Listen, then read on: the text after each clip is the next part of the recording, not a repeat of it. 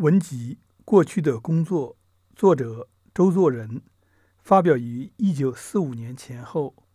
读书人李荣宝，录制于二零二零年十一月十日，星期二。第十一篇，丙宅的信。丙宅钱玄同先生于民国二十八年一月去世，到现在已是六年半了。因为讲经学是受崔志福的影响，属于金文家这一派，以卖饼家自居，故别号丙宅。不知其始于何时。我曾见有朱文方印曰“丙宅前下”，大约这名称也总亦不是很新吧。在最后的一年里，我记得他曾说过。找出好些关于丙的文章，想请朋友们分写一篇，即作一册，以作纪念。他分派给我的是树溪的丙赋，说这写的颇有风趣，写起来还不沉闷。在他的计划后面藏着一种悲凉的意思，就是觉得自己渐就衰老，人生聚散无常。所以，想要收集一点旧有手记，少留过去的梦痕。虽然这是情形一不大好。新小川亭民报社头发像教育司马神庙背大卯字号的旧人几乎都已散尽，留在北京的已经没有几个人了。我当时也感到这个意思，可是不曾料到那么急迫。从全晋文中找出禀赋，看了一遍之后，魏姬问他要规定的纸来，准备抄写。在这千言犹豫之中，丙宅具而克然。以后想起禀赋，便觉得像是欠着一笔债。古人或者可以补写一本，粉化一了心愿。我想现在却也不必这么做。但因此想到丙宅这别号。大约是他最喜欢的一个，恰巧也顶能够表示出他的性格：严谨、峻烈、平易、诙谐，都集中在一起。遗骨还只是异端，所以现在写这篇小文，也就用这名字作为题目。人家单独秉宅的文章，觉得很是激烈。既看见丙宅的人，又既是平和，多喜说笑。可是，在这之间，还可感到有严峻的地方存在。简单的说，大抵他所显悟的是假，在处事节物上边，固然人也不能不用一点假，以求相安无事。若是超过了这限度，戴了假面具与道德、文字、思想方面鬼鬼祟祟的行动，以损人而利己的，他便看了不能忍耐，要不客气的加以一喝。这个态度在《新青年》的随感录和通信中表现得最清楚。不过以后也没有什么改变，虽然文章是不大写了，但是随处还可以表示出来。民国癸酉嘉许之交，我写了一首前世出家今在家的打油诗，许多友人都赐予贺章。丙宅也来一信，封面题苦茶庵之汤主人，下属恒月庐吴能子。信文云：苦茶上人，我也周了五六十个字自嘲，火气太大，不像诗而像标语。真要叫人齿冷，第六句只是凑韵而已，并非真有不敬之意。合并声明：癸酉腊八无能。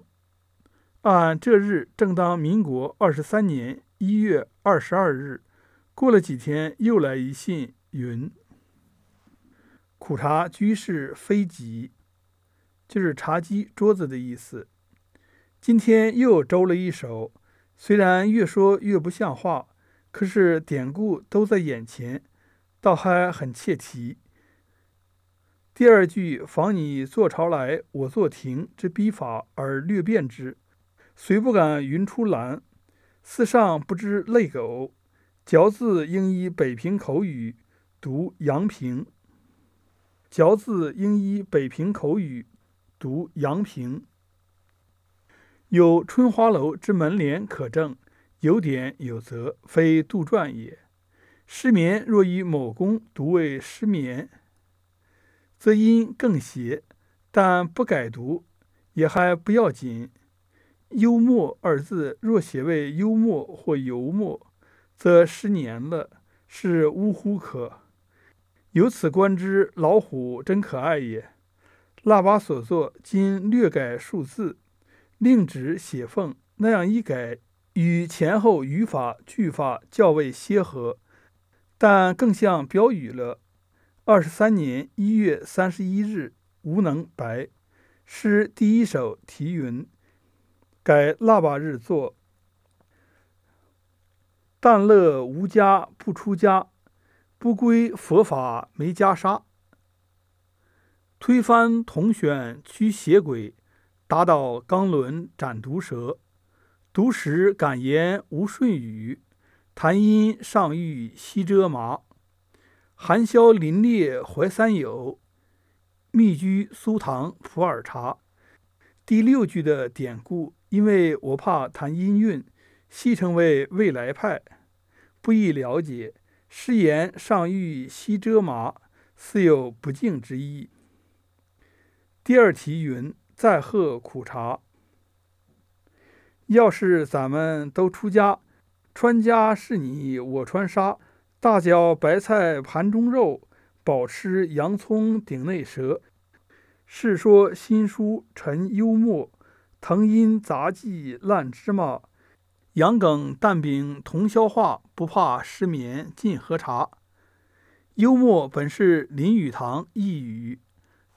张行言刊行后假引，俗称老虎豹，主张改以为有墨。失眠者黎少熙所拟著之书名，因失眠而著书谈《诗经》，故取谐音以名其书。其余典故不细注。自嘲诗自称火气太大，大概是指中间两联。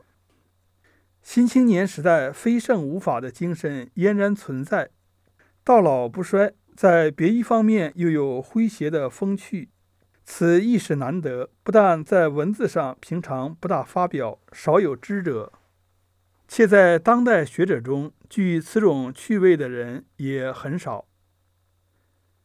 丙宅的手记在我手边的有两张九式，用九行行七字的急救清。自制的红格纸所写，启文云：自从中华民国二十二年七月二日起，当天发誓，绝对戒酒。即对于周苦雨、马凡将二世亦不敷衍，恐后无凭，立此存照，前归敬时。盖朱文方印曰归敬，识字甚粗笨，则是画押。又以指纹同为马凡将名字排列在前，盖是给马四先生者。不知何以亦留在韩宅。晚年书信中多有可引用者，但须加注解，颇费思量。我所知道的人，丙宅外有鲁迅，说话写信都喜欢小开玩笑，用自造的新典故说转弯话。写者、读者都不禁发笑，但令第三人见之，多不得其解。搁置日久，重复抽阅，也不免碰着有费解处。因新典故、新名号暂时不用，也就不容易记起来了。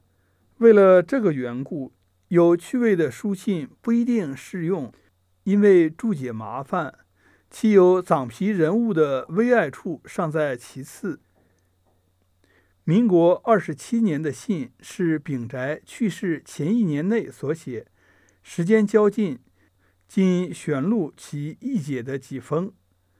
其一是关于长店买书的，如二月一日所发信云：“知翁今天冒了寒风，为首次之巡阅。”居然有所得，不亦快哉？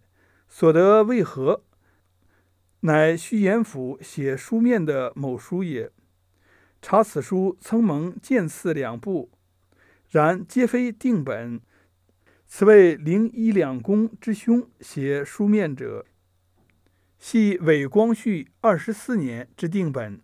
忽然得到，其喜真出于意表之外。从此先生亦不得专门与钱，而且不久即可洗刷我干墨之嫌。双行原著云。此语大有毛病，倒好像我今天若买不到，则大有干墨之意。其然，其其然乎？先生已寻阅过乎？有所得乎？不匆匆。双行注：此非反对老兄也。弟报讷上，讷字是一个病字旁，读作讷。弟报讷上。虎年新正二日，这个“虎”字后面加了一个“儿”字。虎年新正二日，按所云某书及日本杂事诗，最后定本。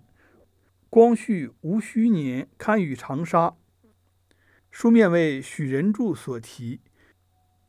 许君即凌霄一世两公之兄也。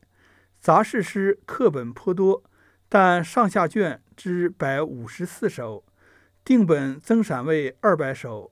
二十五年春于场店摊上得一册，时指世间有此本。丙宅曾借观，戏言意欲干墨云。此后一信为八日所发，文云：周尊居士，这喝粥的粥，就是喝粥居士。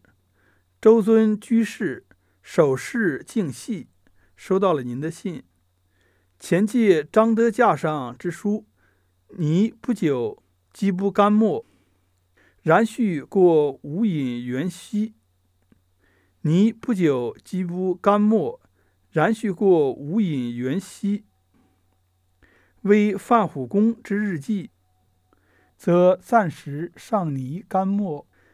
并非希望能与厂店买到同样的手稿十五本，至今尚拟于暇时把它从头看一过，超出一点无要之材料之后而不干墨。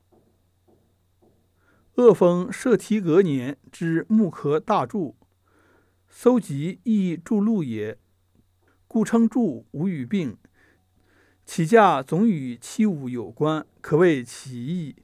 这话怎讲？原来昨晚得书后，今日我想去代位再碰碰看，不料一问，竟大出意外之表。盖时经两日而已涨价为三元。我说未免太贵了，他答道不贵，这已经说少了，应该是三元五毛呢。我只好扬长而去。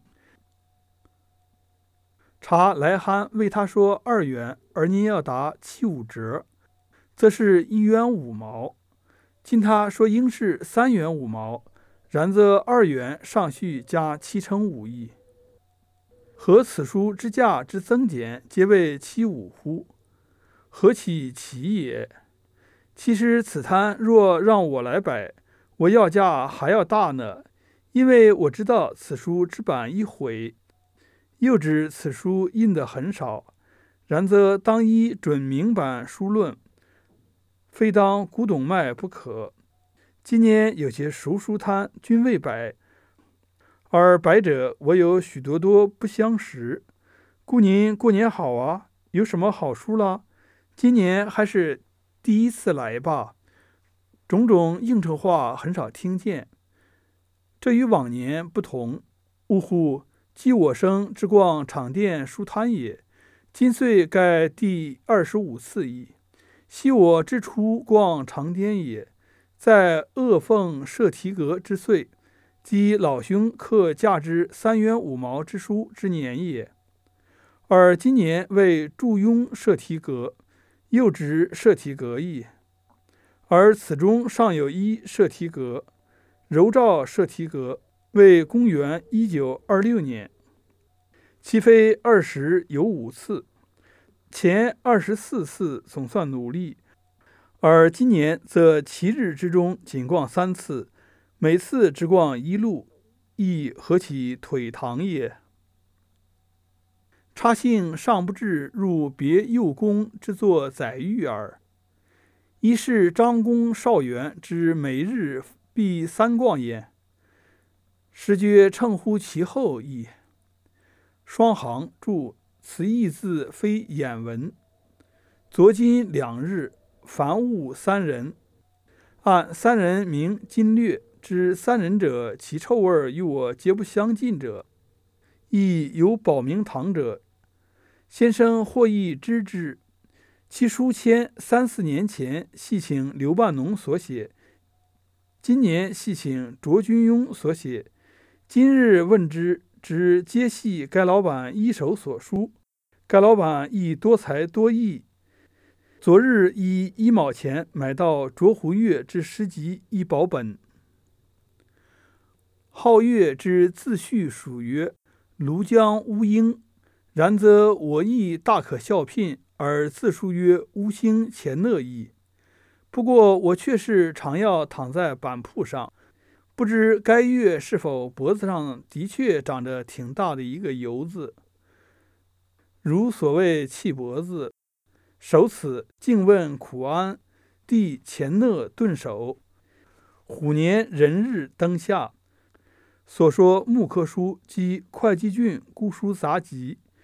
虚文属鹅凤射题阁，即民国嘉尹秋。课程即在次年。乙卯之下，共印一百册，版在绍兴。即位宜家时，误与诸卷版一并焚毁。信中用语有特殊者，入巡阅，因友人们曾称丙宅为场店巡阅时，后随通用。张德架上乃是耶驾之一语，不匆匆则对匆匆而言。鄙人写字末尾常捉此二字，故偶开玩笑耳。此类甚多，不一一注释，以免繁杂。再说其一是关于别号及刻印等事的。七月二十七日信云：“永兄，首饰敬系，就是收到了您的信。左电话中同工云：有水不好走。”我初一位是观衣库也，岂止有蛙鸣之现象？此句太欠哼了。这个蛙鸣也可能是别人的批评，这是贬损的意思。如再有两三日之情，当拜访。译者彼时该蛙或一回避乎？少西同乡视而收乔氏之书。屈东为鄙人所暂时干没，双行原著，此二字必不可少，不然将有损于鄙人之清誉。屈东为鄙人所暂时干没，拜访时当亲自赖呈，就亲自奉上。上周为苦雨周，双行注苦雨二字之旁五丝名号。盖非之苦雨宅，路滑屋漏，皆有苦雨之故也。然曾于起时之中华书局之对过，或邮政书局之隔壁之张老城一来，仍无刻印，且仍可刻苦雨宅氏之印也，岂不异于？异是司马懿的异。岂不异于？帝将请起科讷叟一印也。双行注：但省报山二字，因每字需一元五毛。帝业顿首，这信里的书是指湘潭罗典的读诗管见，众多稀奇古怪的解说。太炎先生为其解桥为大头菜，解桥。乔是一个草字头，一个丰收的收。太炎先生为其解乔为大头菜，于是轰传于时，实乃不然。又一信云：敬七者，日前依三孔子赠张老成，蒙他见赐“讷叟”二字，书体似颇不误，盖颇像百纳本二十四史第一种。宋黄善夫本《史记》，微看上一字，似应云：“向人高踞床栏杆之巅，岂不异喻？”老熊评之，以为何如？此志之翁，专题顺松日止，帝受上。八月六日，这信体材特殊。在此志之后，又有专词，盖出于模拟，有所讽刺。如上面一表之外，及鄙人云云，也皆是。关于此别号，尚需引用前一年的信，以为说明。苦与翁多年不见了，近来颇觉蛤蜊很应该吃。想翁或亦以为然。我近来颇想添一个俗不可耐的雅号，曰抱山讷。后面这个字读不出来。抱山者，确有此山，在湖州之南门。时为先六世祖发祥地，后立五世祖、高祖、曾祖，皆摘菊该山，以渔田耕稼为业。待先祖始为士，而离该山而至郡城，故豹山终至今尚有一钱家宾。先世故墓皆在该宾之中。我近来忽然抒怀旧之绪念，发思古之幽情，故拟用此二字。至于“讷”二字，系用。《说文》激起亘古，实是新造托古之意也。考《说文》，讷就是这个病字旁，讷一也，一斜靠的一一。人有肌痛，像衣墙之形。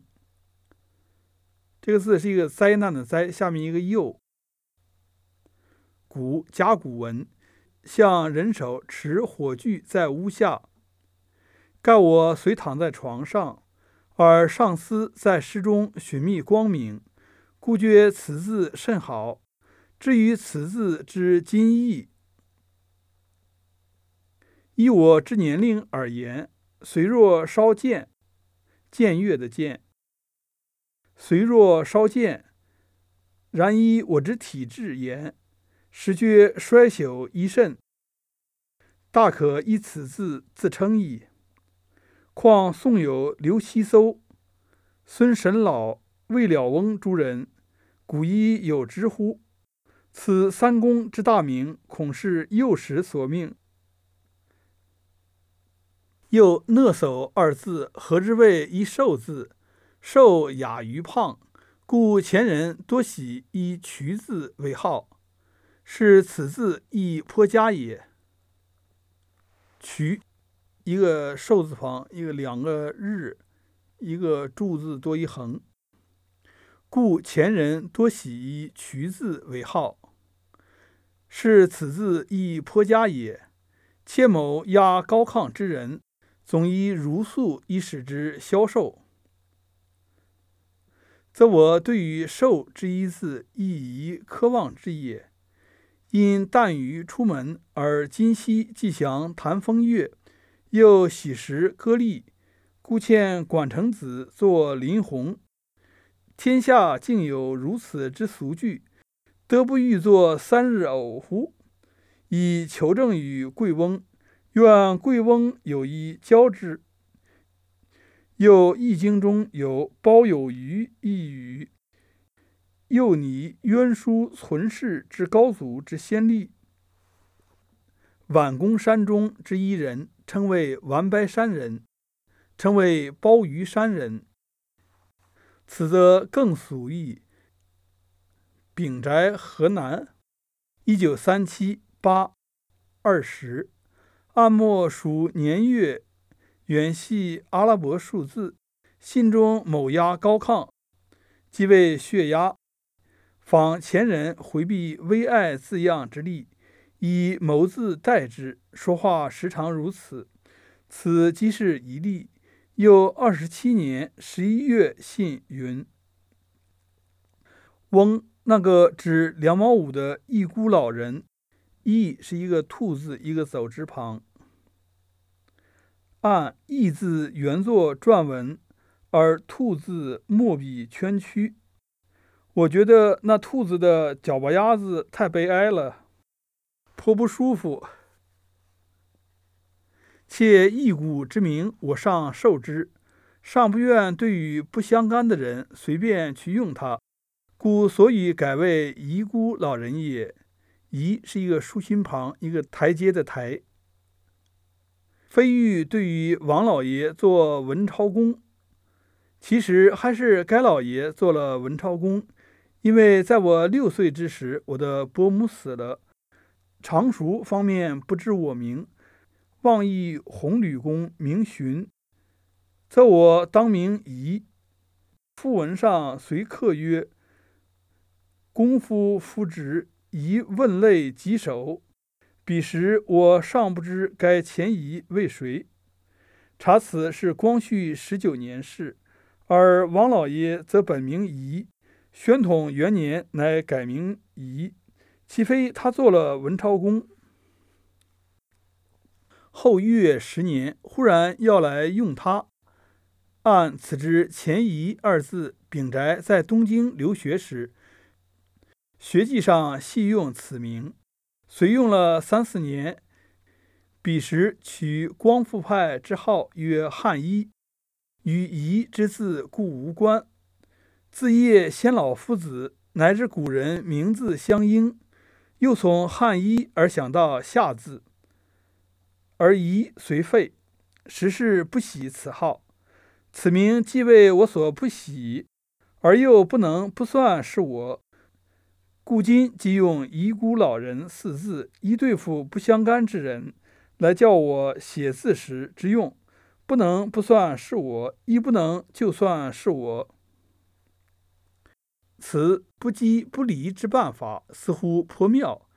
于是前日跑到东安市场之文华阁，逐其磨去重刻，又花了我一角五分之多。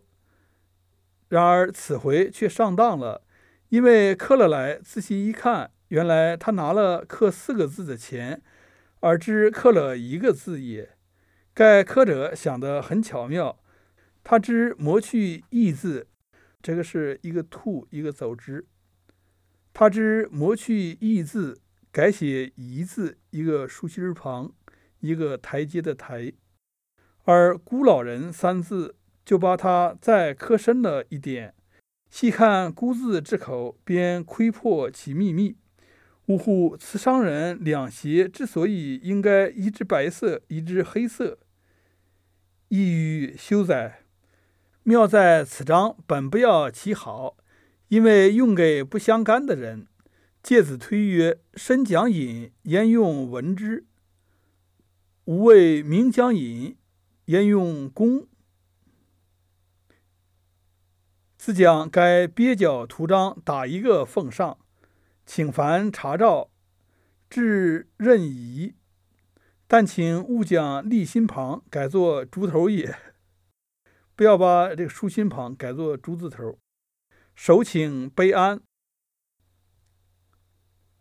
地瓜案，瓜是一个竹字头，下面一个西瓜的瓜。地瓜案，十一月十五灯下，在于瓜字右脚上各有一星印，分别有注释。其一云：“此字周秦印章，作西基基耳。”说文作西基尔，微受印盖作，非古也。此从之。其二云：按此字误，瓜非字省文，乃孤字之异体也。孤乃孤统将之孤，有唐僧对孙行者所念紧箍咒之故。商人两协一白一黑，见太炎先生著《五朝法律索引》，初登《民报》上，后收入文录卷一。据禁令曰：“快卖者皆当捉金。”白铁阿言所快卖及姓名。我们谈话后来也常说白铁阿人。此典故在三庶民报社学生外，待少有人使用。上边的两封信照例多有游戏分子，但其精神则仍是正经。常见东欧文人如《狂人日记》及《死魂灵》作者果戈里、越人杨科与探话作者显克微之，皆人机忧郁而文多诙谐。正如斯蒂普诺克所云：“滑稽是奴隶的言语。”此故于饱食终日无所用心，或言不及义，所表示的那种嘻嘻哈哈的态度决议。中国在过去多年的专制制度下，文化界显出麻木状态，存在其间的只有露裂的假正经与俗恶的假诙谐。若是和炎症与忧郁并在的滑稽，盖极不容易得。